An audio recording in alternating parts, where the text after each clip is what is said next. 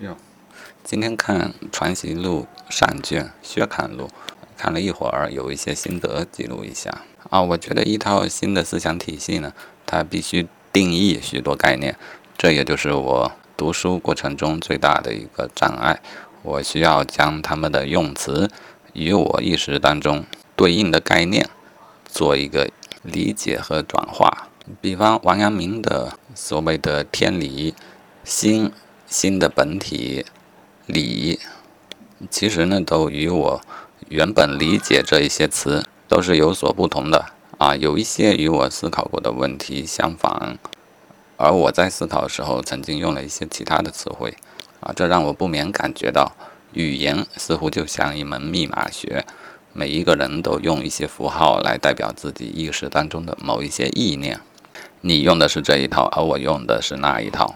这种感觉或许一般人并不太察觉，嗯，正常呢，我也会觉得我们的整套语言啊，至少在同一门语言之内，比方说中文，每个字每个词的意思它都是统一的，啊，如果有暂时不统一的，那么迟早要把它统一了才算完事儿，这是我原本觉得很自然的事情，但是细想来呢，却又并非如此。啊，因为人是各不相同的。更鲜明的例子呢，是学科之间各不相同。当我们研究哲学、研究数学、物理学、生物学啊，不同的学科呢，都会产生许多新的词语，它们都需要被全新的进行一个定义。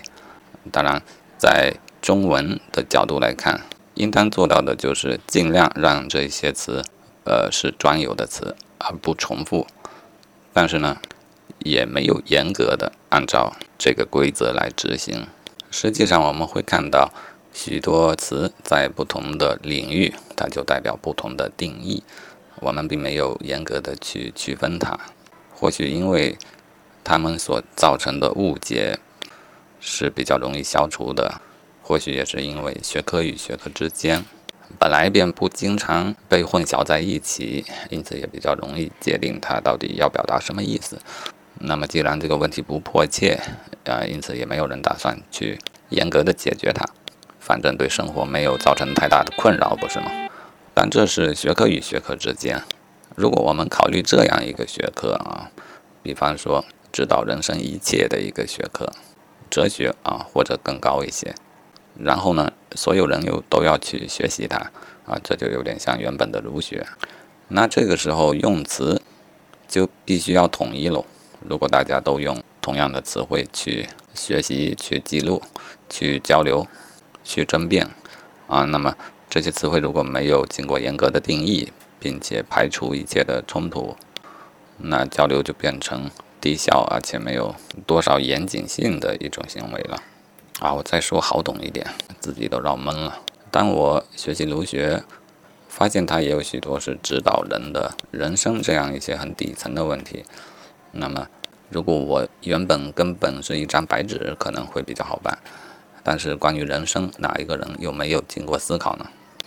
我原来做过人生学的思考，对许多基础的定义呢，都自己做了定义。现在读王阳明的《传习录》，发现有许多概念其实是可以对应上的，呃，但是就需要进行翻译。这看起来也不是大问题，不就是第一次进行一部翻译吗？但其实这也是一个问题。之所以我们觉得它不是大问题，因为碰巧呢，儒学是曾经中国的官方的官方的学问，啊，它经过强行的统一。而关于人生哲学呢，如果每个人心里都有一套人生哲学，那么相互之间希望做一些交流，则每两两之间都要进行这样一次翻译的过程。乖乖，这可就是个麻烦事了。不过我还是深觉得有这样的必要。王阳明也同样认为，学问呢，第一步要从自己的内心去探究。啊，我想尤其指那一些与自我有关的命题。那么我自己是唯一真正能够感受到的人，在这种情况下，自己都没整明白，去寻章寻章摘句又有什么作用呢？好吗？那我假定每个人都开始探究自己内心的这一套人生学，结果每个人都产生了每个人的词汇表，其中有许多关键的定概念呢，都是自行定义的。这对于其他人来说，其实就像一套密码。那么这些人之间如何能够有效的进行交流呢？啊，我想这是思想产生的最为自然的一个状态啊。事实上，它原本便是如此。我们所要做的，就是在他们的交流过程中提供一些辅助的工具。